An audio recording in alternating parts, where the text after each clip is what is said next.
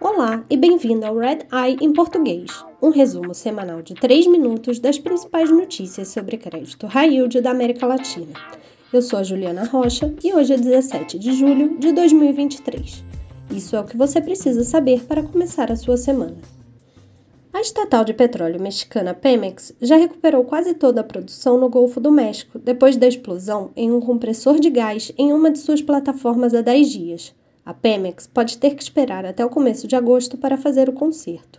A empresa pode produzir 2 milhões de barris de petróleo a menos como resultado do acidente. A produção de gás natural da Pemex despencou cerca de 11% por causa da explosão. A petroquímica Braskem Idesa, que recebe etano da Pemex, disse que o abastecimento está em níveis quase normais. A gigante mexicana de telecomunicações América Móvel recebeu 1 bilhão de euros para cobrir as necessidades de financiamento da empresa que vai assumir o controle das torres da subsidiária Telecom Áustria. A América Móvel recebeu um empréstimo sindicalizado de 500 milhões de euros de um grupo de seis bancos e emitiu outros 500 milhões em um bonde de cinco anos, a 5,2%. Bondholders da mexicana Tangelo, uma instituição financeira não bancária, entraram na justiça para receber juros não pagos de suas notas locais de curto prazo. Em janeiro, a companhia anunciou que não pagaria quase 5 milhões de dólares devidos de principal e juros nas notas locais. A Tangelo também deixou de pagar juros nos seus bondes internacionais com vencimento em 2024. No Brasil, a Justiça prorrogou a proteção da Americanas na recuperação judicial por mais seis meses, os credores estavam impedidos de tentar reaver seus créditos por uma decisão que iria expirar na semana passada.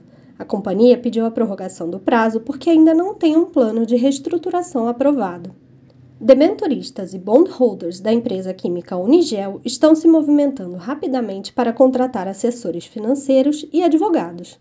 Os fundos locais mandataram a Valuation Consultoria Empresarial, enquanto os bondholders contrataram o escritório E Munhoz Advogados. Conversas formais entre a companhia e seus credores devem começar esse mês. Os debenturistas querem uma injeção de capital dos acionistas antes de conceder um waiver pela violação de covenants nas debêntures. As reservas internacionais da Bolívia caíram para 3,1 bilhões de dólares no final de abril, o nível mais baixo em mais de 20 anos. No mês passado, a agência de ratings Moody's disse que a Bolívia tem desafios de crédito por causa da queda na produção de petróleo e gás, além de riscos relacionados à política local.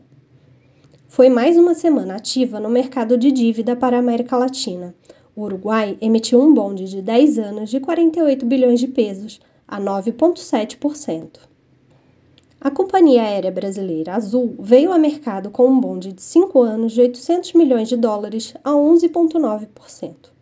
A Azul também teve seu rating elevado pela Moody's. A agência elevou a nota de crédito da Azul em um grau para CAA1, dizendo que a companhia tem mais liquidez após completar a sua reestruturação financeira. Obrigado por ouvir The Red Eye em português. Você pode se inscrever para ouvir este podcast em inglês, espanhol e português em todas as plataformas. Para mais notícias exclusivas sobre o mercado de dívida emergente, acesse o nosso site www.reddintelligence.com. Até a próxima!